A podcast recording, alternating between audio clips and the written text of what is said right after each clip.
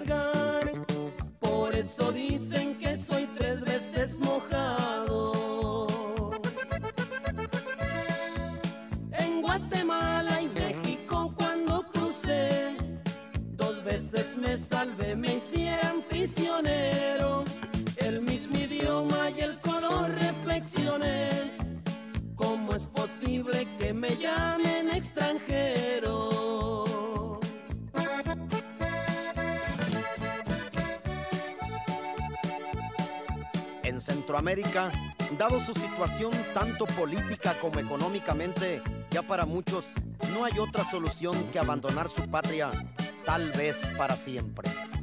El mexicano da dos pasos y aquí está. Hoy lo echan y al siguiente día está de regreso. Eso es un lujo que no me puedo dar sin que me maten o que me lleven preso. Es, un- es una belleza, ¿no? Pero. Ah, bueno, ahorita lo. Ah, dale, dale. ¿Qué- qué? ¿Vas a hablar de un museo? Anto? Ya lo. Sí, ya lo aprendí, claro. Yo te voy a enseñar, no sé si te enseñé esta foto. eh, creo que es inédita, ¿eh? ¿Dónde estás? ¿No te lo había pasado antes? No. ¿Cómo mola? No. Ahí estabas montado en un J8. Sí, sí, sí, sí, sí, sí. Y aquí está- estaba por aquí también. Esta- este, este es Deca, ¿Deca? Eh, creo yo. Héctor, ¿está- ¿no estaba Héctor eh, Guerrero por ahí? Héctor estaba, creo que a la par mía, no salió en la foto. Ah, vale, vale. Uh, mándamela, mándamela, me mola mucho. qué buena. Me la voy a poner en el Facebook. Está buenísimo. Cuando nos montamos a las J8, cuando la primera caravana pasó la Sí, sí, sí, primera sí, sí, sí, sí. valla de... Qué buena, ¿eh? Buenísima, buenísima. Sí, o sea, tomé, pero como tomé O sea, ya estabas previendo el futuro, güey. Yo preveí este podcast desde Sí. hace un año. Me encanta, me encanta. ya, y estabas montado, tío. Eran como que las 12. Sí, esto es cuando, cuando se abrió sudando. todo, sí. Pues te la paso, ¿eh? Sí, sí, por favor.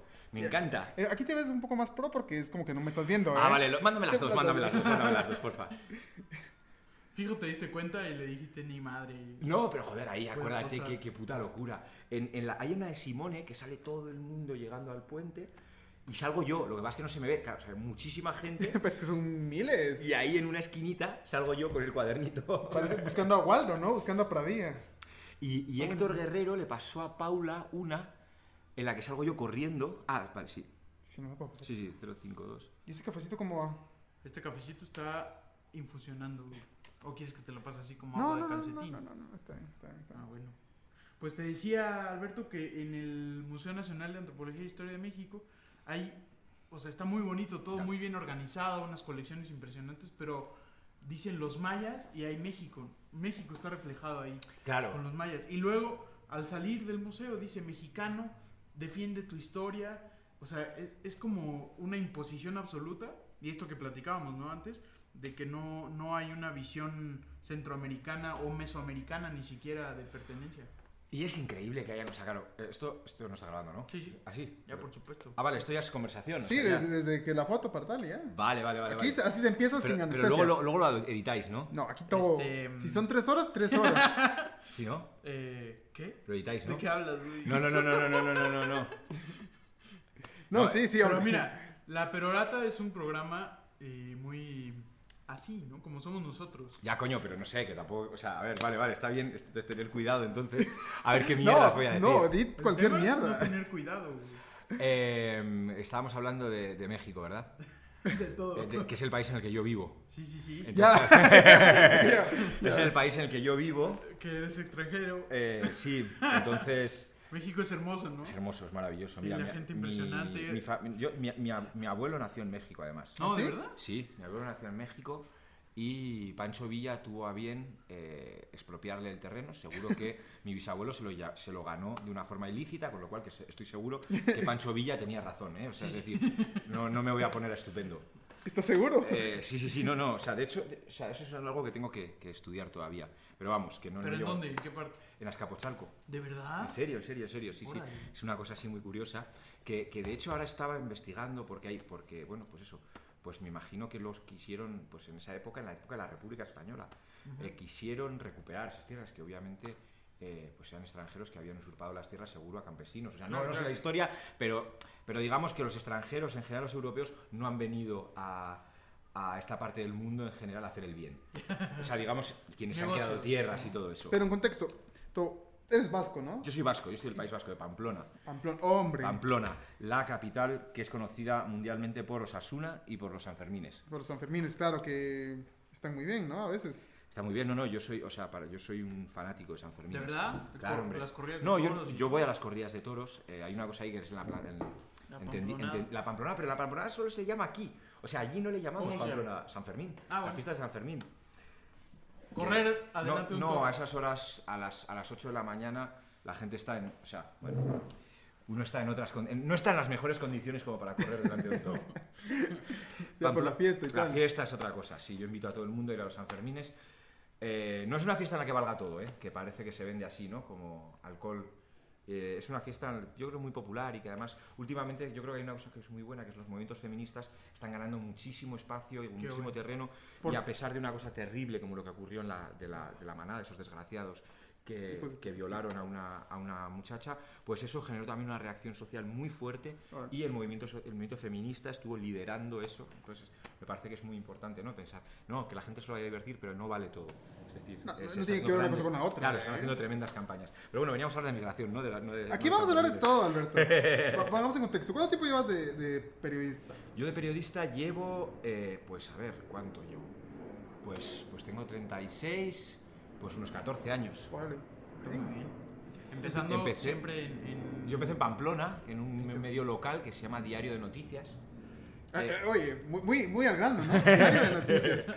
Sí, ahí, ahí, ahí en, en Pamplona hay, hay cuatro grandes periódicos. Diario Navarra, que es el, de, el, el tradicional de derechas. sí, sí. Diario Noticias, que es un más a la izquierda. Y luego Gara y Berría, uno es de la izquierda Gara es independentista. revista, ¿no? Gara es periódico, periódico. Ah, es, eh, diario, diario. Y Berría, que es el único periódico íntegro en euskera. Yo trabajé en Diario Noticias y luego durante cinco años trabajé en Madrid como corresponsal de Gara. Órale. Pero mientras tanto ya trabajaba en eh, temas internacionales. Eh, creo que visité Palestina por primera vez en 2008. En 2010 escribí un libro que se titula El judío errado. Que, Errado, ¿eh? Errado. No es, un juego de palabras, claro. es un juego de palabras explicando un poco la, eh, no, la- la forma de vida en Israel, eh, qué es el sionismo, qué es la ocupación. eh, porque creo que bueno, eh, la idea en ese momento era que siempre se habla de Palestina solo de los palestinos y la ocupación militar, que es muy importante, pero también había que explicar cuál, qué es lo que lleva a una sociedad a convertirse en lo que se ha convertido Israel, ¿no? Una sociedad muy racista, una sociedad muy clasista, una ¿Un poco sociedad muy xeno- fascista? Sí, terrible, ¿no? O sea, ¿Nacionalista? de muy nacionalista, de derechas y de extrema derecha. O sea, la- la- la pequeña- un pequeñito grupo de izquierda y gente que cohabita con los árabes, pero que cada vez, desde los años 90, desde el asesinato de Isaac Rabin, pues que desaparece más, ¿no? Y nada, pues todo ese tiempo, pues luego también estoy cubriendo las revueltas árabes, en la guerra de Libia, los bombardeos en Gaza en 2012, Túnez, Egipto, todo esto, la crisis eh, humanitaria que se desató tras la guerra en Siria. En Siria no llegué a estar en la guerra. Y bueno, pues al final en 2007 siete, aterrizo aquí en Ciudad de Guatemala, en Plaza Pública. 2017. ¿no? 2017, el 7 de mayo. Ya. El 7 de mayo de 2017 llego a Guatemala. Nunca había estado en Guatemala. Jamás. ¿Y, y qué, cuál era tu referencia de Guatemala o de Centroamérica? Pues realmente el periodismo. Eh, Ah, ¿de verdad? o sea, había leído las notas de Plaza Pública, había leído también eh, artículos de Nómada, había leído, claro, a los, a los grandes compañeros y amigos del Faro. A ver, para entonces Plaza Pública tendría seis años, ¿no? Claro, claro. Y el Faro, wow, bastantes más, muchos más, ¿no? Sí, además yo, o sea, yo, una de las personas con las que más vínculo periodístico he tenido y es uno de mis grandes amigos José es. Alberto Arce. Ah, Alberto Orsi. Entonces, Claro. él fue el que, me, el que me hizo la invitación, yo apliqué y tuve la suerte de que me... En esa época estaba en el New York Times en español. Sí, Alberto, exacto, ¿no? exacto, creo que sí. O estaba en el New York Times en español, ya lo había dejado, no lo sé. No, no- Bueno, no pero estaba en ese, en ese Sí, sí, sí. impasse. El Que ahora el New York difunto Times. El difunto New Sí, York Times terrible español. noticia para el periodismo. Sí, hombre. Entonces ya tenías, al venir a Guatemala ya tenías como experiencia en, en zonas de conflicto, aunque la zona de Guatemala es diferente, no es un conflicto avisado, sino un conflicto cotidiano. ¿o ¿Cómo lo, cómo lo Es que, definís? claro, claro, no, esto, o sea, es, es muy complicado explicar Centroamérica porque de lo que hablamos es de una, una falta absoluta de Estado, ¿no? O sea, la gente, yo me, di cuenta que la gente conoce lo que es el Estado, por ejemplo, en el interior, cuando ven a policías o a militares que han ido a masacrar o que han ido a expoliar o a que han ido a proteger a empresas privadas, o sea... em, Por lo demás conocían a la empresa privada que les daba una escuela, a Claro. veces, pero son nimiedades, ¿no? Pero que es, pero es un poco las migajas que les da Sí, la empresa sí. privada. Bueno, el colono que llega aquí se Claro. queda con todo y luego le da una migajita para que no se le revuelva. ¿no? Antes incluso con sus propias monedas, ¿no? O sea, en las fincas de café, ¿cómo les pagaban a, a las personas? no? Claro, Que no, venían ya con la finca, además. Es, es, es, es muy difícil explicar, eh, o sea, claro, es, es la falta absoluta de, de Estado, de protección de- al ciudadano, esa violencia que está muy contenida, ¿no? Eh, mira, ayer que venía, estaba yendo hacia una entrevista y de repente, pues eso, estaba, había cosas que había olvidado de Guatemala, ahora que vivo en México, y era una era el tráfico, que lo odio, el tráfico de este lugar A es... pesar de que el tráfico en México está cabrón. Pero aquí ¿no? les No, pero esto es mucho peor, ¡Eh, mucho peor. ganamos! Por la distancia. Y, eh, y, al- y había en, en- en una parálisis del tráfico, de repente había una de las eh, cerca de la, de la Plaza de la Constitución, estaba parado el tráfico porque habían eh, matado a un pobre taxista. Entonces, es, es esa cotidianeidad de la violencia que se vive en Guatemala, pero también se vive en San Salvador, que se vive en Tegucigalpa, en San Pedro San Sula. Claro, eh, siempre a veces esa curiosidad, ¿no? De que el guatemalteco dice, bueno, en San Pedro están peor. O sea, como... Qué, consuelo, ¿no? Qué consuelo, es verdad. No, ok. Pero... O en San Salvador estaban, ¿no? No sabemos si todavía siguen estando peor. Claro, entonces, no sé, es, es, es muy complicado entender. eh, creo que a mí, o sea, yo también es verdad que estoy muy agradecido a Centroamérica, es decir, he aprendido muchísimo. En términos profesionales, estoy agradecidísimo a todo lo que he aprendido ¿no? y a todo lo que he podido narrar. Eh, fue un año intensísimo. 2017 fue intenso, 2018 en Guatemala fue Más. intensísimo. Entre Tuvimos caravanas y volcán. Claro, la tragedia del volcán, que fue terrible. Em, pero bueno, eh, sí, yo- han sido dos años muy intensos en Guatemala. A mí en México me pasa cuando yo viví ahí mm, casi 10 años. eh, y además, bueno, en Chiapas, pero, pero más en el DF me pasaba que, que se hablaba de un estado fallido en México. Y yo más o menos coincidía con, con esa visión en gobiernos anteriores de que, que realmente estaban tratando de privatizar todo. Y entonces decías, puto, sí, se está cayendo o viniendo abajo el Estado. Y de pronto llego a Guatemala en 2011 y digo, o sea, no, no, no puede ser, esto no, o sea, allá funciona absolutamente. Y digamos, tiene sus carencias y todo, pero no, no es comparable a, a la nivel de, de cómo lo han carcomido aquí. Y es, es espectacular, tío. O sea, desde el punto de que no hay transporte, de que no puedes saber si vas a llegar a tu casa o, o a tu trabajo, hasta, hasta, bueno, ya los programas Y, y hablando de falta de Estado, nos vamos a Honduras, ¿no? Ya. Donde el año pasado eh, la pobla- cierta parte de la población migrante eh, sintió eh, la necesidad o vio la opción de, de migrar en, en grupos, ¿no? En caravanas.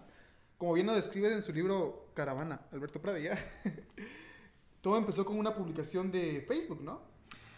Sí, a de ver. Bartolo Fuentes. Claro, a ver, no, sí y no.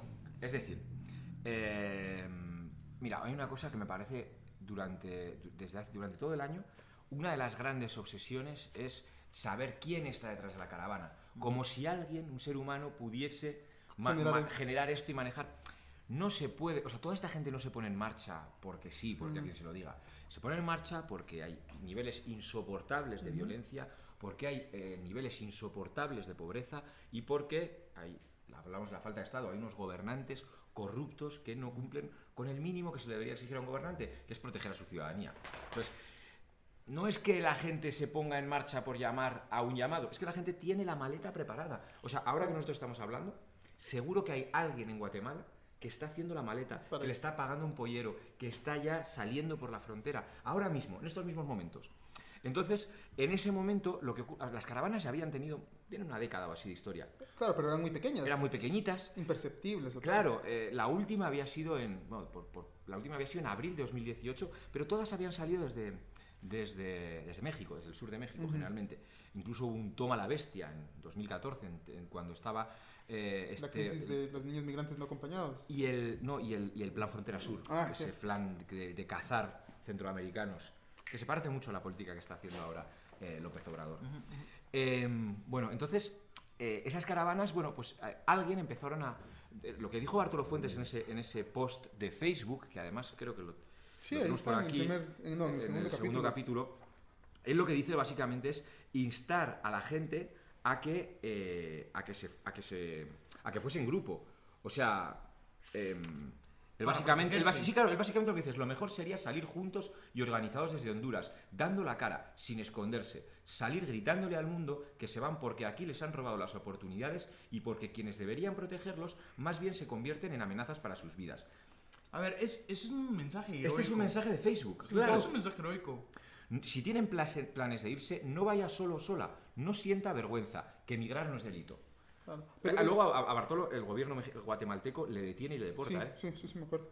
Eh, el génesis, es que el génesis de la caravana, más, bueno, todo fue como controversial e int- interesante o importante en el área, pero el génesis de la caravana es una cosa muy discutida y que mucha gente todavía no, no se convence de cómo fue, de que puede ser Trump, de que A fue ver, y los fue, republicanos. fue un mes y medio antes de las, de las elecciones intermedias en Estados Unidos. Sí. Que usados por Trump absolutamente y por otros actores. Claro, pero, pero una, cosa, una cosa es que alguien pueda utilizar algo en su beneficio y otra cosa es que alguien lo Que lo promueva. cree, claro. es decir, porque fíjate, eh, yo siempre pongo la misma, el mismo ejemplo.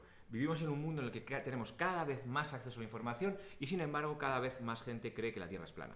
Es decir, Sí, hay un movimiento terraplanista muy Claro, grande. Hay un equipo de fútbol en España que, que se llama. hay, Terraplanista. hay muchísimos terraplanistas, me parece algo terrorífico. Pero, es decir, esto nos hace pensar que vivimos en un mundo donde necesitamos eh, explicaciones redondas. Como la Tierra. Sí, Para- claro. Entonces, eh, en este caso, fíjate, hemos dicho que, que decíamos que estuvo Venezuela, Soros, Trump, eh, Clinton, que- Hillary que Clinton. los, los, de- los demócratas, eh, los republicanos, eh, el Partido Libre, los, el movimiento, eh, los religiosos evangélicos, todos ellos juntos haciendo un, El evangelicismo es un tema, vamos a hablar de Claro, eso. claro, claro. Pero, pero entonces, mm, en mi opinión, ¿puede haber eh, intentos de utilización? Sí. ¿Puede haber intentos de manipulación? Seguro.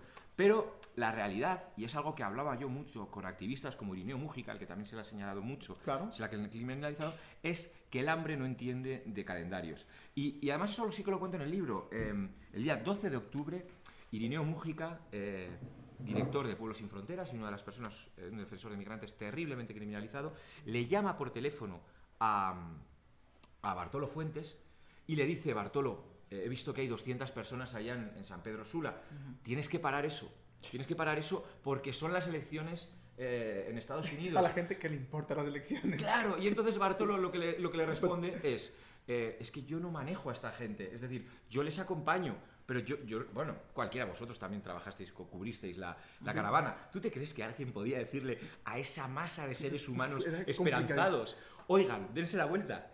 O sea, Era te- imposible. Te pasan por encima. Era De hecho, el, el gobierno guatemalteco y hondureño emprendieron un plan de retorno seguro y fracasó. Pero jugaban mucho con la mente, era muy Jugaban feo. mucho eh. con la mente, pero fracasó. Y- O sea, no. eh, sí, pero muchos regresaron Muchos muy regresaron, tristes. pero no tantos. Porque, no tantos, no, muy pocos. Pero los que regresaron, es que no estamos viendo cantidades, sino personas. Sí, sí, sí. a las claro. que le daban en la cabeza, no, te va a ir mal, no, regresate. Y la Y gente subía llorando. a sus embajador guatemalteco y otros actores, ¿no? Ah, sí, es verdad, es verdad, es verdad. tremendos. Ay, mira, fíjate, me lo acabas de recordar porque el otro día me preguntaban en la charla que, que habían hecho los, los cónsules y tal, y es verdad que se me había olvidado los embajadores y los embajadores sí, sí. estadounidenses aquí en Guatemala, Sí, sí, diciéndoles sí. que se regresasen. Bueno, yo lo que quiero decir es que no creo que exista una mano negra, lo he repetido mil veces porque Ujú. no creo que Es no exista. Es decir, eh, tú piensas que esta gente, esta gente que huye, no es una gente que se vaya, no es una aventura, digamos. No, Eh, no eh, es un viaje bonito. eh. Digamos, cuando te vas con tus tres hijos, yo me acuerdo, un- una gente, el Rodolfo Robles, era una familia... En el la mam- puente. En el puente. La mamá iba eh, embarazada, de un embarazo avanzado, serían 7, 8 meses de embarazo. El papá iba tomándole de la mano y eh, llevaban a cuatro hijos eh, detrás, cada, todos atados con un cordelito, como en fila, para que no se perdiese ninguno. Claro, esa gente ha dejado su casa. No creo, o sea, algo muy poderoso te tiene que pasar para que dejes tu casa. O sea, no hay manipulación que exista que tengas que dejar, abandonar tu casa, Familia, dejar amigos. todo hacia un camino además incierto, no sabes qué va a ocurrir.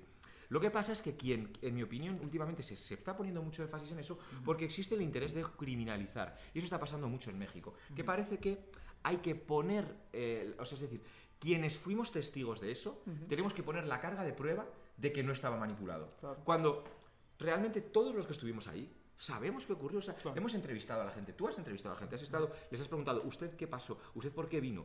Sin embargo, se- Extorsión, hambre. Claro, se han, se- se han- se han extendido que les dieron dinero. Jamás se les dio dinero. O sea, no, se salieron unas imágenes que eran falsas, que, que- que les habían dado dinero. Eh, A ver, que había gente que, que aportaba y que se repartía, o sea, o gente que, que daba su dinero para subirse a un bus o algo así, pero no, pero estaba mí desde- totalmente sacada de desde contexto Londres- su fotografía. Claro. Un productor de la BBC me, me contactó porque eh, habían unas imágenes que, de las que dices que en, en Esquipulas tal vez había un alcalde dándoles como billetes de 5 o de 10 quetzales. Y estaba diciendo, mira, necesitamos que nos digas, porque ellos creo que estaban haciendo algo más grande para ver el génesis. Al final no sé si se colgó la BBC, de que eran dólares y que se les estaba pagando desde Honduras. Sí, con cinco quetzales, vamos. ¿Qué, puede ser. ¿Qué haces? cinco- chicles? Ni o sea, no te llega ni para una gallo. ni para el Pero, pero qué necesidad de, de encontrar esa razón que incluso estaban usando esa de un alcalde con bastantes eh, tachas y, y dudas que quería eh, que estaba haciendo ahí clientelismo con 5 y 10 que tal que no sirve tampoco. Pero es, es- ese intento, eh, o sea, creo que la caravana marca un antes y un después eh, en muchos aspectos, ¿no? Por desgracia, nosotros en un primer momento creímos que estábamos ante un cambio de la, del mo- de la forma de migración, ¿no? Porque La migración siempre ha sido a escondidas, peligrosa, Sí. a- eh, jugándote la vida en la por bestia. millares de personas. Pero- y, de, y repente esto cambió. ¿Qué pasa? Que el cambio ha sido, por desgracia, eh, para peor y, y- y- y ha sido utilizada para justificar la criminalización, la mayor persecución. Los gobiernos, todos los gobiernos de la región se han plegado a Donald Trump, o sea, desde, la- Sí. desde López Obrador hasta Juan Orlando Hernández. Bueno, Juan Orlando Hernández ya lo estaba no plegado a Trump. mucho de él tampoco Pero, pero todos los gobiernos, Nayib Bukele, eh, el gobierno guatemalteco, tanto con Jimmy como con Yamatei, se van a plegar, a- se han plegado a, a- a Donald Trump y ha sido, en mi opinión, hay una parte de, bueno, pues se, se justifica hablando de la caravana. Pero, y- pero sin embargo se obvia la realidad, que es que las condiciones para migrar siguen existiendo, la gente la siguen matando a tiros, la gente sigue siendo extorsionada, sigue eh, teniendo unos salarios de mierda. no cambió nada. Y quieren reducir el salario mínimo. Pero mira Además, el, el cambio climático eh, o el calentamiento global Exacto, la, la emergencia climática. Las- algunas personas que de, de los familiares que murieron en, en Estados Unidos, del- de, los hijos que morían en custodia de, lo- de la patrulla fronteriza, de la Border Patrol ¿no? y las casas aquí en Guatemala eran... sí yo fui a invivibles, fui a terrible. Olopa y O sea, pisos parte del de corredor tierra. seco pero El corredor seco, el corredor seco es, es terrible. es es otro decir, mundo ¿eh? Es que si la gente no tiene, si no tiene ni siquiera para, la- para el mínimo de la cosecha. O sea, el otro día veía un estudio que el 50% de los niños guatemaltecos sufre malnutrición. Uno de cada dos niños eh, guatemaltecos está malnutrido. es increíble Es, eh, o sea, ¿cómo no vamos a explicar la migración? Y aparte, en serio, vayamos a Huehuetenango, por ejemplo, Mm. a, a, pues, eh, Todos los Santos Cuchumatán, donde Todo, todas las todo. tumbas están allá eh, con la bandera de Estados Unidos.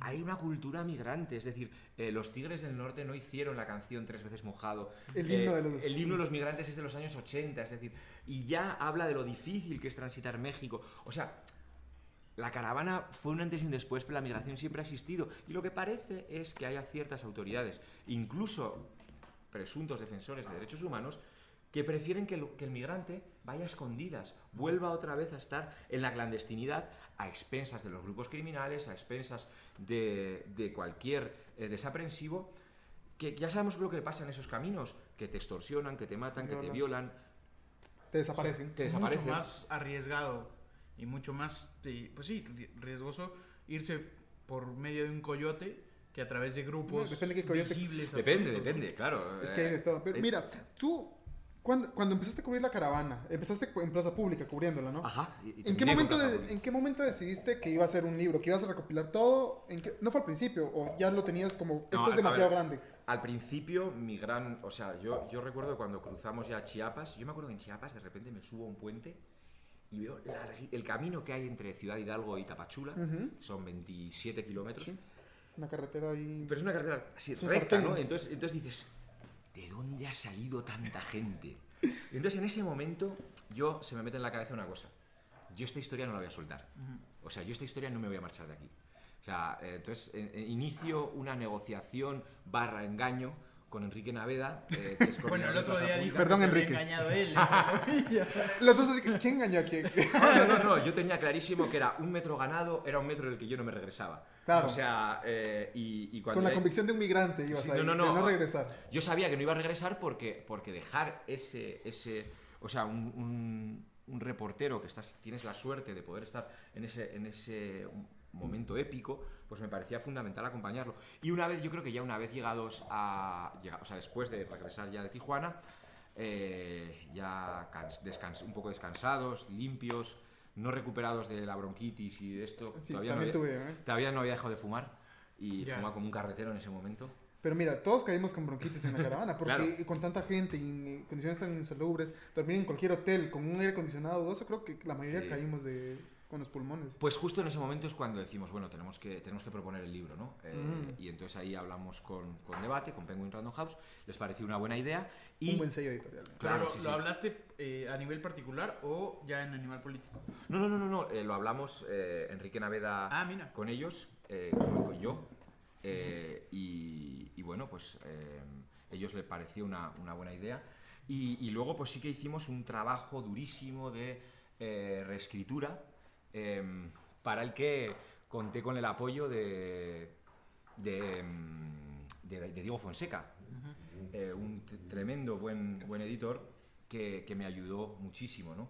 Entonces, pues que nada. tiene sus, sus talleres de, de- Sí, ¿cómo se llama? exactamente. Kill, kill, Kill Your Darling, ¿no? Es Kill un- Your Darlings. Sí, te- te- te- te- digamos, uno, uno llega a sus manos pensando que es eh, un tremendo buen escritor y es vapuleado, golpeado, eh, machacado, pero realmente te, te ayuda mucho, ¿no? Yo necesitaba también darle otro punto y, y y- el taller con él me sirvió muchísimo, ¿no? Me- Pero me mira, ayudó. ¿por qué? Bueno, yo entiendo por qué, pero, pero- pero quiero que lo digas. ¿Por qué empezaste el libro justo como al revés, ¿no? Con la muerte, co- con, la recepción de, un- de un ataúd en Honduras. Me parece que era importante explicar qué es lo que, qué es lo que hace que la gente se marche, ¿no? Eh, ¿Por qué? Y, y- y- y realmente yo me, me iba a Honduras a, digamos, a buscar la génesis, el origen de, de la Después caravana. de dejar la caravana, Después, cuando ya claro. pasaron las dos y la, la dos y tercera. Sí, esto es en febrero, febrero de 2010. Ya, ya había pasado incluso ese primer espejismo en el, en el puente Suchiate, en el cual creí, en el puente sobre Suchiate, en el cual dieron 13.000 tarjetas de visitante por motivos claro. humanitarios. Entonces, pues eso, me parecía que era importante, eh, pues eso, ver, mostrar por qué la gente huye, ¿no? Y entonces, pues me parece que la familia de Jorge Alexander, Jorge. Alexander es un chico que fue asesinado en Tijuana y, y que, bueno, pues acompañamos a su familia a la recepción del féretro. ¿Regina, la mamá? No. Eh, Fanny, Fanny, doña Fanny, doña doña Fanny. Fanny, la gata que le llaman porque tiene los ojos verdísimos. Y, y bueno, pues, pues es, es una familia que ha su- unas condiciones muy humildes y que ha sufrido mucho los golpes de la violencia y que simboliza eh, perfectamente cuáles son los motivos del éxodo centroamericano, ¿no? La- la- las condiciones humildes, económicas y eh, la terrible violencia que, que azota, que azota eh, Centroamérica, Guatemala, Honduras, El Salvador, cada uno con sus características diferentes, ya no se puede decir que sea uno, pero bueno, que comparten esa- esas características. ¿A dónde te ha llevado a ti el libro? A mí, Sí. O sea, ¿cuál es tu caravana con, con Uy. el libro? Uy, no sé. Em, uf, qué, qué pregunta más complicada, qué cabrón. No sé. em, pues por ahora, mira, a mí lo que me ha llevado por lo menos es, es a poder intentar desmontar un montón de mitos. Es decir, a mí me, pa- me- me ha tocado en muchas entrevistas reiterar eh, un montón de cosas, o sea, recordar que, por ejemplo, la caravana no la organizaron los polleros, como sugirió, como dijo el otro día abiertamente Andrés Manuel López Obrador en la, en la entrevista, en la, ca- en la conferencia mañanera, o, o decir que, o sea, explicar que la gente que estaba huyendo allá no había sido manipulada por ninguna mano negra. Explicar en el libro es que hablo con los protagonistas, hablo con Irineo Mújica, hablo con... Bueno, Irineo Mújica realmente no aparece en la entrevista, eh, por, no aparece como entrevista porque él pidió no ser entrevistado porque tenía miedo de criminalización. Y tres meses después lo detienen y lo encarcelan. O sea que iba bien, Tenía bien enfocado su miedo, ¿no? Claro, eh, bueno, pues hablo con, con Bartolo Fuentes, hablo con muchas de las personas que estaban en ese origen, o sea, algunas de las que estaban, las 200 personas que estaban ahí. Entonces, para mí me parece importante el poder que quede testimonio de lo que ocurrió, porque si no la gente luego reescribe la historia. Claro. Y noso- o sea, nosotros estábamos ahí, sabemos lo que ocurrió, sabemos lo que preguntamos a esas personas, sabemos el sufrimiento que tuvieron, el cansancio, las, las condiciones climatológicas, la fe casi naif que podían tener por, por llegar al, al otro lado. Y también sabemos las consecuencias duras de haber llegado a Estados Unidos, la gente que lo está pasando mal, que no es tan fácil, ¿no? Rehacer tu vida. Y creo que tiene que quedar testimonio de, de- de una larga marcha en la que por una vez, por primera vez, bueno, no por primera vez, pero por una, por una, vez, eh, por una vez en muchísimo tiempo, Centroamérica, que es un lugar que ha sido muy olvidado por el mundo, estaba, si- estaba abriendo telediarios, estaba en primera plana en todos los periódicos del mundo y estaba gritando que la situación es insostenible. Es la historia de 2018 y 2019. ¿o no? Mm, Bueno, sí. la de entre- 2018, por sí, supuesto, sí. en Centroamérica. Por el impacto Bueno, de tantos no, eh, países. Bueno, bueno, también Nicaragua, ahí Sí, está. sí, sí. Es decir, Al la- principio, bueno, la primera, el primer semestre El primer semestre- año- O sea, pero año- el mundo abre y cierra con, Centroamérica. Sí, sí, sí, sí, sí. Realmente eh, creo que la caravana fue, un- fue una. Es que es un relato épico. Siempre decir Carlos Martínez suele decir que esto es como, como un relato eh, homérico, ¿no? Sí. Un relato eh, en Una el que un, un- héroe sale con un sí, un, un- héroe sale con un, con un propósito. La Neida no es de Homero, perdón. Ay, Lo dice. uy, la Odisea, Odisea. perdón, perdón. Esto, esto se puede borrar luego, ¿no? Ah, aquí. eh, Pues mira, hay varios errores. ya- este es la- la- el capítulo 9 y llevamos 8 capítulos con errores. El, pero el pasado capítulo dije que era Luis XVI el que había terminado de construir Versalles. ya, qué vergüenza. hijo. No. Bueno, bueno, Bueno, pero mira, Vivimos en el mundo de Wikipedia, podemos, podemos buscar. pero mira, eh, en, en un pasaje de cuando estás eh, hablando con, con, eh, con los religiosos en, en, en la ciudad de Guatemala, hablas con el padre Barceletti Sí. y él dice que desde que se firmaron los acuerdos de paz, desde después de la guerra, digamos, nunca había él atendido una situación tan, eh, tan grande o tan desesperada. ¿no? Al mismo tiempo, ¿no? Claro, pero es que es el problema. Mira, fíjate. Desde, tan- desde ese entonces no había un movimiento tan... Pero fíjate, eh, el- en realidad el, el flujo que hubo con las caravanas son unos. En total, total, total, pueden ser unas 20.000 personas. Sí, en total. de total, todas total, las sí, sí, sí. sí. estoy de 20.000 acuerdo, personas, no es, tan, no es tanta gente. La ONU estima que al año pasan 400.000 centroamericanos por, eh, por México con destino a Estados Unidos. Sí. Para este año, el cálculo del Instituto Nacional de Migración era de, ocho- de 800.000. El cálculo antes de firmar ese ignominioso pacto con, con Trump, en el que país. Sí, en el que bajaron la frontera, la frontera de Estados Unidos pasó a- al Suchiate y el muro se, se construyó a través de elementos De de la la, Guardia. Guardia Nacional. Pero eh, decían 800.000. Entonces, ¿qué son 20.000 para 800.000? Y no sé hacer una regla de tres bien, con lo cual no lo voy a decir. Pero, pero es, es- es muy poco. Entonces, eh, es verdad que el grupo, o sea, es un símbolo, pero el éxodo Ujú. es continuo y Y masivo. sigue ahora. Y sigue hoy, ahora, ahora mismo. En este ahora mismo. momento. claro. Al Sí, mismo tiempo en la caravana había gente migrando con coyotes. O sea, eso no, no se puede negar.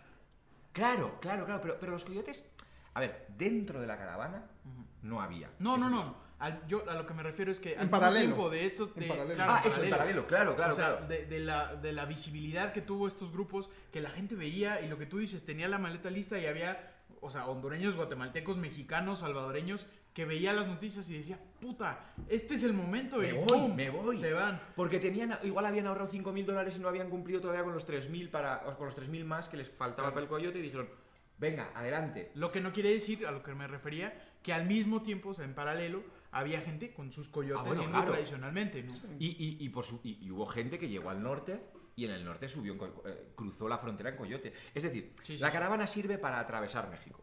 Que México es un país pues con unos índices de homicidios también terribles. Es decir, Mil peligros, de mil Es un país muy peligroso y que eh, el migrante es la persona vulnerable ¿no? que, que está atravesando ahí. El migrante se tiene que, que es- que esconder del Instituto Nacional de Migración, que es una institución con una larga historia de corrupción, se tiene que esconder del crimen organizado y se tiene que esconder también de, de- de pequeños criminales que también la aprovechan pues para asaltar, violar, extorsionar.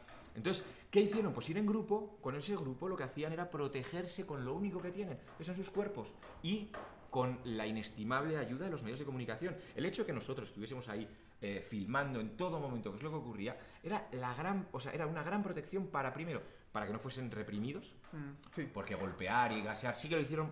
Pero, más se contuvieron, se ¿eh? Porque pudieron haber sido peor. Y para que no los asaltasen o los secuestrasen. Hubo algunos rumores, pero yo no tengo documentado ningún caso de, de desapariciones. Y, y la gente sigue desapareciendo. O sea, Bueno, ahora acaba de aparecer una fosa, otra fosa más. Otra, claro. con- Eso es lo peor. Que eran Otra. 44 al principio y luego 44 cuerpos al principio y luego siguieron sacando más. O sea, son cosas terribles. claro, entonces hay que entender, o sea, por qué la gente se marcha. Y creo que se está siendo muy injusto. Mira, yo, yo, yo que compré el libro, porque Hay gente Eso que, hay que no lo hacer- ha podido hacer hay gente todavía. en esta sala, y no hablo de capa, que no lo ha comprado, pero eh, el libro maneja buenas analogías. Me gustó, sí, sí, no porque estoy aquí, me gustó, ya lo había comentado antes. Y me gustan como que pones en el tintero como ciertos pequeños triunfos. Y uno que me dio risa fue uno de, de Sor, em, Sor Ana María, Así. una monja eh, ya entrada en años, que no, que no podía caminar, creo yo. Sí, está con un bastón ahí sentada. En, Y tuvo en- un momento de victoria contra el imperialismo que Sí, eh, eh, fue el primer día cuando había llegado la gente. Claro, no sabíamos todavía qué estaba pasando, pero de repente llegan riadas de gente Ujú. aquí a zona 1. eh, a, a la casa del migrante. Estaba ya colapsada la casa del migrante, se estaban buscando más albergues. Que es pequeña, y, y de repente llega eh, un enviado de la embajada estadounidense y quiere entrar al albergue. Y, y la, ¿A y qué la- quiere entrar? Pues para ver, no sé, no Ya. sé, cosas que hacen los... los- un informe, tiene que un pasar informe, un claro. Era el momento en el que estaban los embajadores diciendo no se marchen, no crean en, en falsas promesas, tal. Y entonces la señora sentada en su silla con el, con el bastón en la entrada le dice, usted no puede entrar. ¿Por qué? Porque usted está en, su gobierno está en contra de los migrantes. Y me lo Qué contaba bueno. riéndose, ¿no? Como todo oronda. Y a mí me pareció pues un- una, una pequeña victoria. Luego, luego conoceré a otra, a otra religiosa que también me recordó mucho a ella, que era una señora que durante el camino, yo la conocí cuando salimos de Ciudad de, Ciudad de México, ella paraba los camiones, discutía con todo el mundo para obligarles casi a que subiesen. Eh, a que subiesen migrantes y les, y les ayudasen en el tránsito, ¿no? Y si alguien no, no, saliendo de Jalisco, miento, saliendo de Guadalajara. Y, y recuerdo que paraba alguien un camión y, y sacaba fotos y menos sacar fotos y más ayudar a la gente. Era, o sea, era, era un grupo de religiosas que, que- que a mí me parecieron, vamos, o sea, Mucha unas, convicción, ¿eh? las unas de las mejores activistas que vi, que vi por el camino. Ahora, en cuanto a religiosos, ¿por qué el padre Solalinde, que históricamente es un padre que ha apoyado a Ah, los Tendrías migrantes? que ir a ver ahí. su- Ya. Pues a mí me, me pareció muy curioso que el día siguiente, después del, del, entre comillas, triunfo del gobierno mexicano, como lo promociona López Obrador, eh, habla de... eh, ahí estaba el Solalinde Mm. apoyando a López Obrador. A ver, eh, a mí me sorprende, mira, hoy, hoy escribe un, eh, un artículo, precisamente Carlos Martínez, del Faro, lo escribe en El País, y mientras que busco lo que dice, sí, yo, Solalinde estuvo en, el, en, la, en, la, en la caravana, o sea, yo, yo, yo lo vi en... en- No, históricamente la apoyó. no, y él ha sido, él ha sido una figura sí, una figura fundamental y que, que, que, vamos, que, le- que, ha sido... eh, Defensor Un referente. defensor. Sí, sí, sí. Pero, em, pues, eh, lo que básicamente él, él además ofreció, digamos, a la gente que, que iban a poder tener una bienvenida y tal, pero luego posteriormente acabó señalando a algunos activistas, ¿no? Eh, en entrevistas diciendo que, estaban cobrando de pollero. No lo sé porque desconozco. eh, pero él, él estaba allí en la caravana, o sea, en, en Mapastepec, creo, en Tapanatepec, no recuerdo dónde. Hubo una asamblea en la cual estaba el propio Alejandro, que ha hecho un trabajo encomiable durante muchísimo tiempo.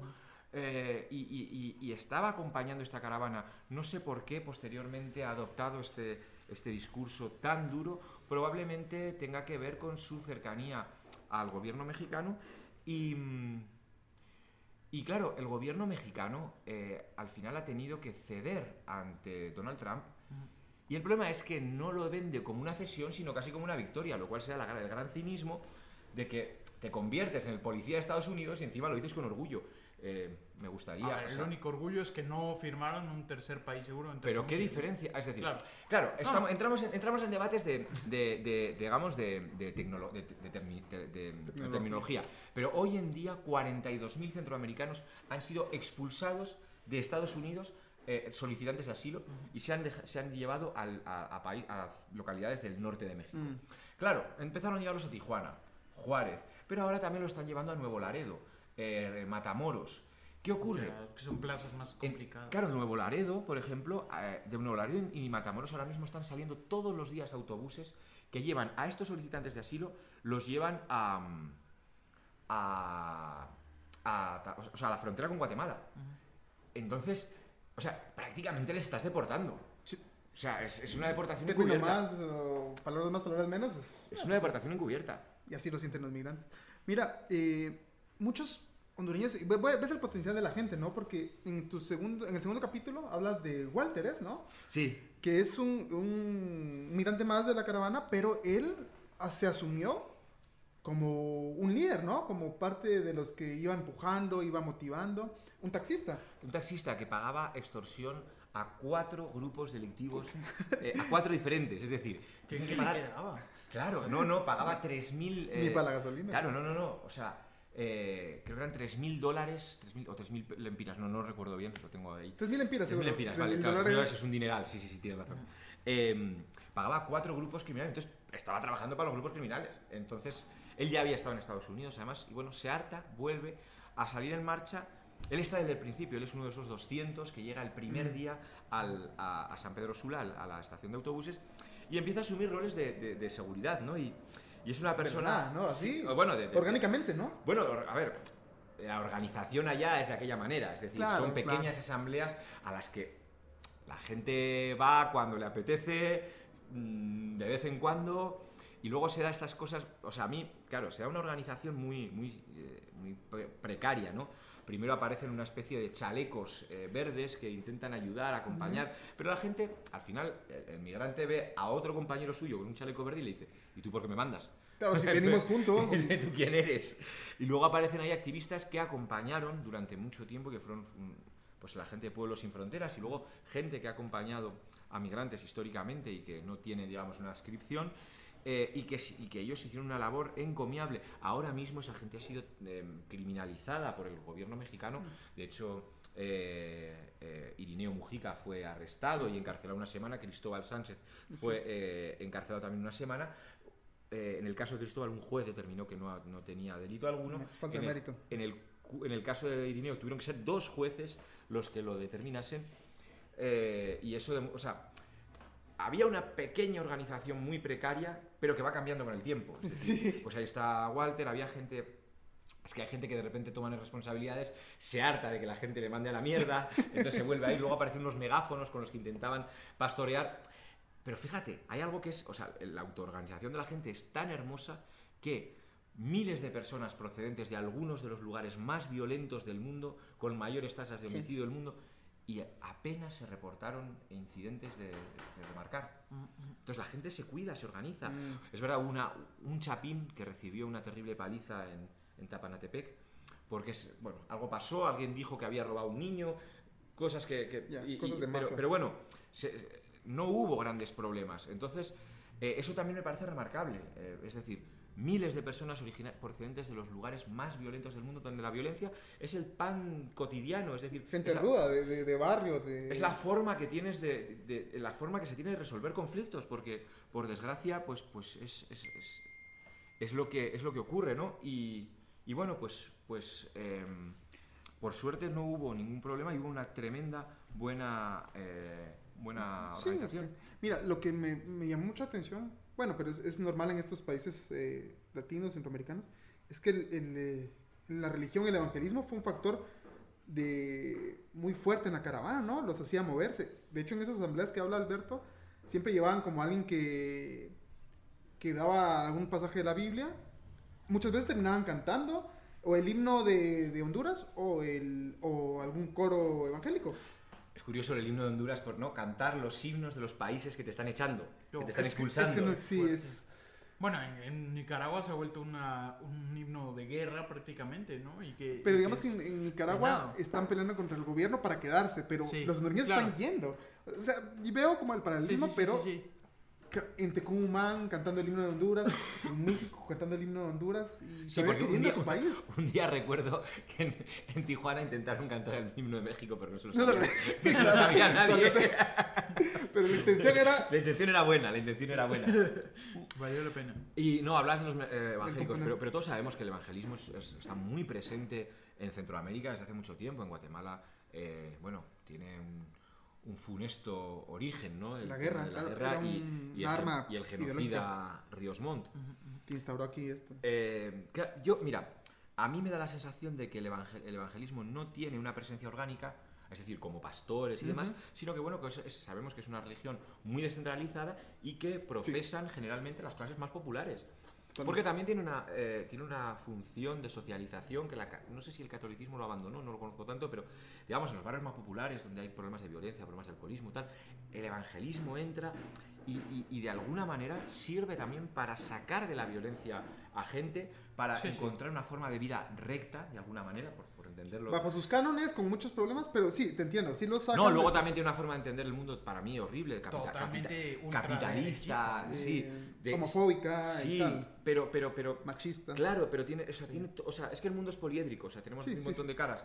Yo no creo que el evangelismo, o sea, creo que, digamos, de forma orgánica, apoyando a la caravana, hubo muchos voluntarios católicos. También decir, sí, mucho. Porque, porque a, a través de la ruta eh, uno encuentra todas las, todas las casas del migrante, albergues y grupos religiosos que yo vi organizándose. Es decir, las, las monjas de las que hablaba antes, que me parecieron unas activistas héroas, heroínas. Pero- Eh, y el evangelismo creo que está más en el, en el digamos, en el, en el corazón de la gente. Es decir, sí, la gente primero Dios.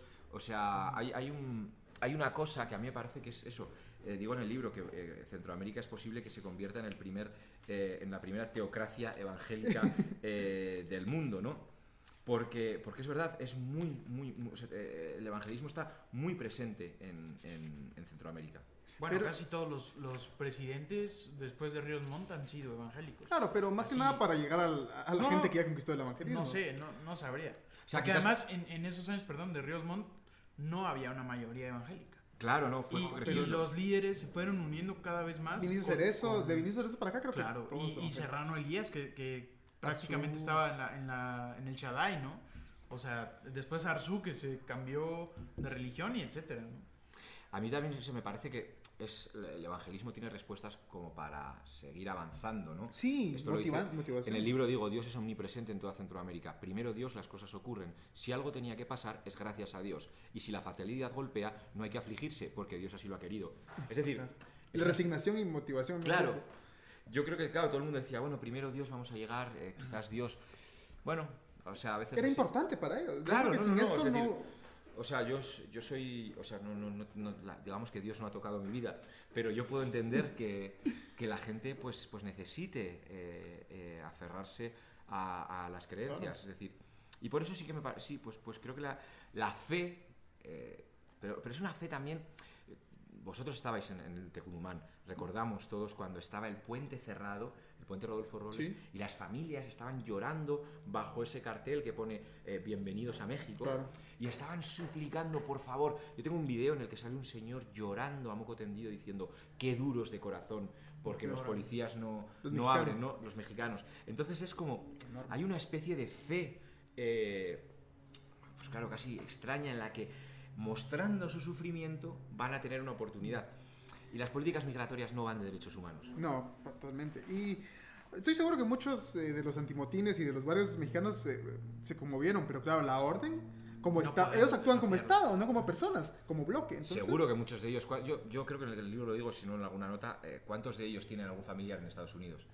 O sea, es decir, no, no creo que un policía federal eh, mexicano gane mucho dinero y, y- y cuánto, o sea, cuánta gente, cuántos de esos funcionarios que intentan impo- impedir luego tienen un tío, su propia mamá, eh, un sobrino, un hermano que ha emprendido el mismo camino y que está mandando remesas. Pero digamos, tu Vietnam personal fue ya en México, en adelante, porque seguir todo este camino, me imagino que fue difícil. Estoy viendo un apunte que puse de la cárcel de, de Palenque, el palenque que se convirtió en cárcel. Ah, sí, bueno, pero eso fue en, eso fue en, en Tapachula principio. al principio, sí. De hecho, eso fíjate, eso es lo que demuestra cuando la gente, eh, recordaréis que en el puente es cuando se da el primer debate entre las integrantes de la caravana, que es, por una parte, el Instituto Nacional de Migración les está ofreciendo que se registren y que pasen de uno en uno y se montan en unos autobuses que no saben a dónde van, pero que van dentro de México.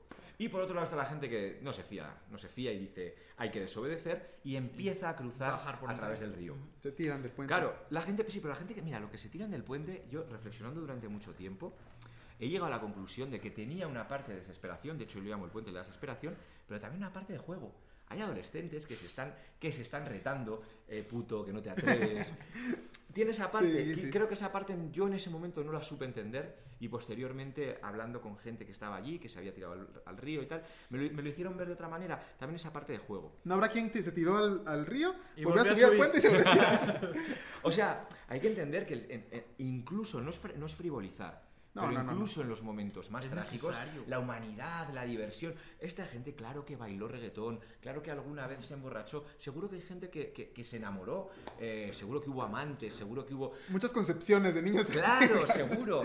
Y, y- y es que la humanidad emerge en cualquier, en cualquier circunstancia. Y bueno, hablábamos de eso, el palenque, que es que yo hablo mucho y me, me voy por está bien, está bien. Por favor. El palenque es, o sea, cuando la gente, eh, o sea, los, los tipos que obedecieron al Instituto Nacional de Migración cruzaron y fueron encerrados contra su voluntad en un palenque. Mm. Eh, muchos de ellos fueron deportados. Cuento la historia de Edwin, un tipo que me escribía eh, que en cuanto conseguía em, eh, algo de batería, eh, me, me mandaba mensajes WhatsApp. me- por WhatsApp, me decía, estamos encerrados, me van a deportar. El último mensaje que recibo de él es, me van a deportar y luego a los días recibo un mensaje suyo, me han deportado. Es él, él era un bien portado, él, que- él no quería desobedecer. Y sin embargo, Qué gran lección, Fue ¿no? deportado, ¿no? Si En lo haces bien, te sale mal. Si lo haces mal, exactamente, te sale si, si desobedeces las leyes migratorias, estás en Estados Unidos. Pero en un palenque, o sea, donde... Bueno, que yo no nunca sabe llegué, claro, yo nunca llegué a entrar, ¿eh? O sea, que- no, es decir, pones que no te dejan entrar, pero vamos, es un palenque. El que no Sí. sabe qué es un palenque es donde se ponen gallos a pelear, eh, eh, cosas Música, taurinas tal vez. Sí, no, no, pues es un sitio. Bueno, hay conciertos, también es Conciertos, una sí, sí. Em, sigue, sigue utilizando ahora, sigue utilizándose ahora mismo. Se dejó de utilizar durante un tiempo y luego el gobierno de López Obrador lo retomó otra vez. Ahora más para población haitiana, eh, cubana y, y- y africana, que ahora mismo están varados miles, cientos de personas en, en Tapachula. En este palenque cárcel. Que esa es otra caravana impresionante, ¿no? Que, que venía de antes, como de 2016, cuando hubo una crisis de haitianos, que, que haitianos entre comillas, porque muchos decían que eran de Haití, pero en realidad eran africanos. Africanos. para Angola, que creo no- que mucho. para- No, sí, los- al, al revés, al revés. Los haitianos decían que eran Ah, africanos claro, para no para regresar. para no ser, para Sí, no sí, ser. sí, sí. ¿A qué hora te eh, regresan a Angola? Mejor te dejan Claro. cerca y, Y-. Y todo el mundo decía que era del mismo pueblo, ¿no? Que, que era el- como la No, pero- capital. Y nadie te sabía explicar cómo era la capital. Ahora mismo sí que está habiendo, eh, pues eso, mucha migración africana, o quizás es más visible, no lo sé. El, el- el año pasado, en realidad, a ver, proporción a, centroamericanos es, es ínfimo, ¿no? En los primeros seis meses de, de- de año hubo 3.712 africanos, eh, de- sobre todo de República Democrática del Congo y de Camerún, y unos 3.000 eh, asiáticos, la mayor parte de ellos de la India. Ya ves, soy 6.000. Eh, centroamericanos se hablaba de, de en mayo 146.000 Sí, solo no, en no, hay comparación. Claro. Y mira, eh, el libro eh, también me impactó mucho cuando, el, el epílogo que hiciste del libro. Es como, bueno, hiciste, redactaste todo, seguiste todas las historias, regresaste a Honduras a hacer el génesis, pero aún así la historia no te deja, porque todos los vínculos que creaste con, con las personas, con los que entrevistaste, con los que hablaste, estás vinculado ahí de- tal vez de por vida, ¿no? La gente te, te recuerda del español que, que, nos, que nos hablaba, que nos seguía, que nos seguía para todos lados. Y alguien te, te hizo una solicitud ahí o una petición de ayuda, ¿no? Hay, eh, o sea, claro que te vinculas, obviamente. Eh, joder, el otro día me eh, por Facebook me encontró un chico que le había perdido la pista cuando se marchó de Ciudad de México. Su último, el último mensaje que yo tenía de él, él iba con su hijo, él es eh, papá soltero. Una, de las, una excepción, porque la mayor parte eran o sea, los mamás solteras. Pero en esta sociedad patriarcal centroamericana normalmente no suele darse esta circunstancia, ¿no? No. Pues el chico eh, iba con su hijo de, de 8 años y me dijo, oye, eh, me voy a lanzar, voy a saltar la, voy a saltar la valla Eh, y yo le, yo, claro, yo no le podía decir nada. No, sí, sí. yo, yo qué voy a Un decir. espectador ahí, ¿no? Eh, y, y me- y- y le volví a escribir a los días, no me respondía, no me respondía, no me respondía. Y como a seis, o sea, seis meses, siete meses después, me llega un mensaje en Facebook, por fin te encontré. Eh, Saber nada, a cuántos Albertos saber a cuántos Albertos Pradilla había estado buscando. Eh, y entonces nada, pues me decía que estaba en Estados Unidos, que él trabajaba en trabajaba de DJ, además. Mira. Y, y bueno, pues que estaba ahí esperando a, la- a- a su, a su casa, o sea, pues a pelearse su caso, porque él había sido extorsionado en, en San Pedro Sula. Entonces, bueno, pues claro, la historia de esta gente sigue, ¿no? Muchos han llegado a Estados Unidos, están esperando, porque bueno, el colapso de las de las, eh, de las, de las de la administración norteamericana lo que hace es que tengan que esperar el juicio, pero claro, como a ellos no les ha aplicado esto, este, este, esta política de Remain in México que es tan nefasta y tan dañina para los derechos humanos, pues pueden estar en Estados Unidos por lo menos hasta que hasta que probablemente un juez los, los, los devuelva, porque solo el 15% de los centroamericanos que piden asilo eh, son aceptados en Estados Unidos. Con las cifras tan altas estamos hablando que qué cantidad de personas se re- no son aceptados, miles miles. Claro, miles son deportados, pero si es que, o sea, no hay que venir aquí en Guatemala, o sea, hay que ir a la Fuerza Aérea, todos, Diariamente. sí. o sea, Es un drama, eso es un drama. O sea, además de que, de que están las familias ahí aglomeradas y salen por una puerta muy, muy indignante de, de la Fuerza Aérea, están los cambistas, pero en chinga y buscando. Y luego la gente que también probablemente esté coludida con los coyotes, no, yo te llevo y se los jalan y los meten en saber a la dónde. vulnerabilidad. Y los momento. buses de- del Instituto, del, de Cancillería o del Instituto Nacional de Migración Dirección de migración. que, que los lleva Ah, a, a, a, a Huehuetenango o al Trébol, ¿no? Pero de ahí, hazle como puedas para, para llegar a donde quieras. De Huehue, o sea, la mayoría de gente de, del norte de Huehuetenango. ¿no? ¿Cómo fue tu experiencia con los migrantes? Yo tuve como eh, relaciones mixtas, ¿no? De, de mucha cordialidad, de, de mucho afecto, mucha empatía, algunos que, que no querían mucho la prensa, otro- con, con mucha razón, ¿no? claro. ¿Cómo fue? También fue mixto, me imagino. Sí, había de todo, no, la verdad es que no tuve ningún problema, ¿eh? ¿Eras el español? ¿Cómo te decían? ¿Eras el canchito, el gringuito, el güerito? ¿Cómo te...? Ten en cuenta que a- ten en cuenta que yo pasé, o sea, al final al haber estado, eh, pues soy de los, pues seré de las pocas personas que estuvo eh, ininterrumpidamente durante todo el trayecto, ¿no? Ujú. Lo cual a veces te, te generaba, pues bueno, te genera también una, en cierta medida una referencia, ¿no? La gente se fía de ti, te pregunta, sabes que tú tienes, que tú tienes, yo siempre, esto lo he, lo- he discutido mucho con muchos compañeros, ¿no? Cuando la gente te pregunta qué responder, creo que lo- la, la respuesta más honesta es dar toda la información que tienes, no hacer jamás una sugerencia. Ujú. Es Ya. decir, no decir, No, yo es haría esto, eso es una responsabilidad absoluta, porque yo no sé lo que es irme de mi casa, eh, dejarlo todo atrás. No, no, no, entonces no, no, no tendría derecho a hacerlo. La relación en general fue muy buena, o sea, no recuerdo en ningún momento que haya tenido alguna mal- mala experiencia y si la tuve ya se me ha olvidado, con lo cual no fue importante. Me acuerdo una vez, jo, para que veas eso, el impactante del, claro, que la gente te mira, o sea, te ve como el, el- el que llevas ahí todo el tiempo también. Estábamos en Sinaloa, en, en el- en- un lugar en el que se estaban bajando de camiones y se bajaban a un sitio en el que de repente apareció un sacerdote y dijo que había autobuses y les llevaban les iban a llevar hasta, hasta Sonora, aunque realmente final, les llevaron luego hasta Tijuana. Ahí ya se le estaban quitando con papa caliente. De repente llega un, un- camión de estos tráiler con varios pisos y aparece entre la gente, se, se para y entre la gente aparece un, un chico al que yo conocía eh, allí, eh, de Roatán, y me mira así y me dice, ¿nos bajamos? Le digo, y yo, le digo, es seguro. O sea, este, lugar es seguro. Ahí hay gente con... Y de repente, ¡fum! se baja todo el mundo. Yo me quedo como impactado, ¿no? ¡Wow! La confianza de solo por hacerte una cosa, Claro. que les digas y que te confíen. Claro, porque, hombre, obviamente me ven a mí. A ver, yo iba, yo iba ya. Claro, si, si yo les digo esto es peligroso, pero claro, si me, me ven a mí ya tranquilo, pues ahí están haciendo filas, ¿no? Y luego la despedida realmente sí fue muy triste. Yo me iba de. Me iba de, de- de- de- de Tijuana y había varias familias con las que había tenido ya casi una relación de, de amistad, ¿no?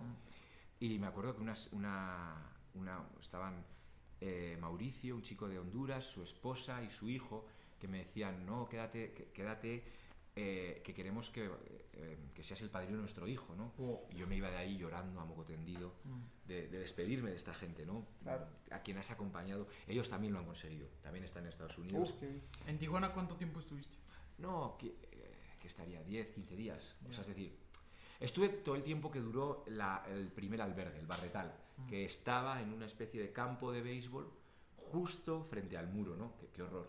O sea, tan cerca y tan Un, buen jonrón y se te va la pelota a Estados Unidos. ¿o qué? Exacto, ¿no? Y estaba el helicóptero todo el día sobrevolando y luego empezó a llover, entonces eran todo tiendas de campaña, empezó a llover, estaba embarradísimo, la gente llegaba completamente exhausta, muy enferma ya, o sea, eh, a partir de Querétaro ya la banda sonora de, de- de la caravana es la, es la tos, la Ah, tos sí. que todo el mundo eh, padecía y, y bueno, ahí fue el barretal, ¿no? El último, el último, eh, la última, mm, joder, el último albergue y ya me regresé a Ciudad de México. ¿Cuál es ese momento o cómo, cómo describes tú esa llegada al muro?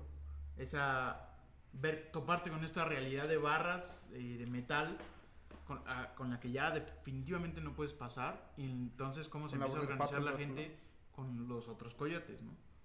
Que es que yo creo, sí, o sea, yo creo que el momento de desesperación, o sea, de, de desesperación máxima es cuando la gente se da cuenta de que el muro norteamericano no va a ser tan, estadounidense no va a ser tan fácil de... Bueno, de- que no fue fácil Guatemala tampoco, ¿eh? No, pero Guatemala al final pasaron como se pasa siempre, por el río Suchiate las barquitas. O sea, eso no es que se, o sea, no, no se inventaron nada nuevo. Pero el muro, el muro gringo ya era más difícil. Y, y se da un intento de manifestación que al final termina desparramado, con la gente eh, intentando saltar. Creo que lo consiguieron 15. Eh, bueno, eh, cuando fuimos gaseados, además, eh, la Border Patrol gaseó en territorio mexicano. En algunos momentos, además, de gratis. O sea, hubo un momento en que nos gasean a un grupo de 15 periodistas. Que te puedes creer, o sea, estábamos 15 periodistas, ¿eh? no, había, no había migrantes intentando pasar, pero pues, pues estuvieron durante, yo lo tengo grabado en un minuto, lanzando gases durante un De minuto. regalito, así como Sí, sí, sí, ahí- bono. sí, eso, ahí te la llevas. y, Souvenir. y creo que ese fue ¿no? el momento en el de choque con la realidad. Eh, y ahí es eso, eh, hago yo la, la- la- la analogía de, de- ahí toca re- retorno a la clandestinidad. Es decir, la gente eh, empieza, pues aparecen los coyotes otra vez, ahí empiezan a ofrecerles, un chico por ejemplo me cuenta que le están ofreciendo eh, cruzar llevando 25 kilos de cocaína. Eh, o sea, ahí se vuelve otra vez a la, a la- a la crudeza de la frontera entre, entre México y Estados Unidos, ¿no? Y es al final, bueno, o la gente que salta y se, ofre- se entrega a la Border Patrol y entonces la encierran en la hielera y al final pues, pues pelea su caso, o la gente que paga, que paga un coyote y, y hay gente que no tiene recursos y que también cae en las garras de, de grupos criminales. Pues sí, con, con esa imagen pues triste y, y nostálgica, ¿no? Al mismo tiempo. Eh, creo que...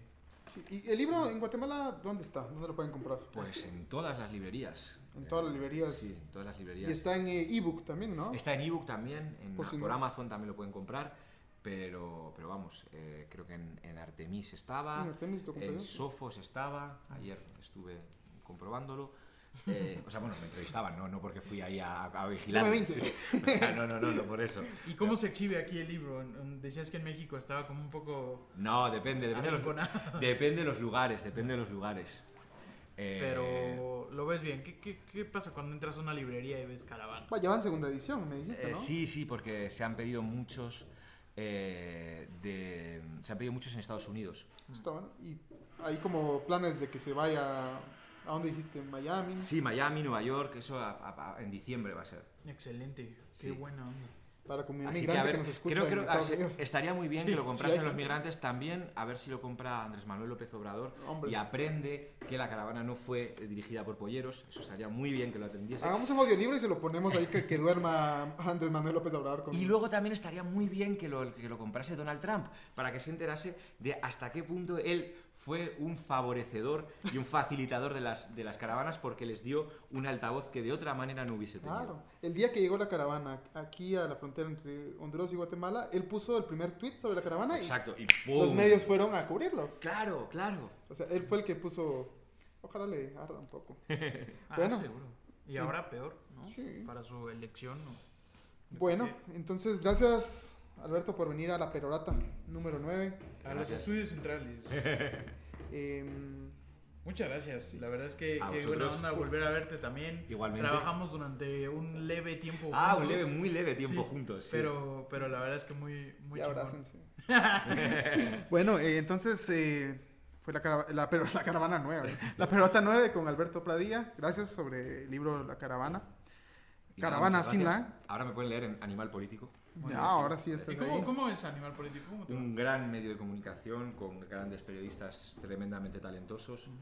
Eh, bueno, el año pasado, por ejemplo, ganaron todos los premios habidos y por haber eh, con, con su investigación La estafa maestra Es sobre, la, sobre el desvío de, de- de recursos a través de empresas fantasma. Además que ha tenido réditos en, en cuanto a investigaciones ya penales, ¿no? Sí, sí, sí, de hecho, hace, hace nada, dos, tres semanas, que Rosario Robles, la entonces secretaria De desarrollo. de desarrollo, fue, fue detenida, bueno, fue a declarar y fue encarcelada.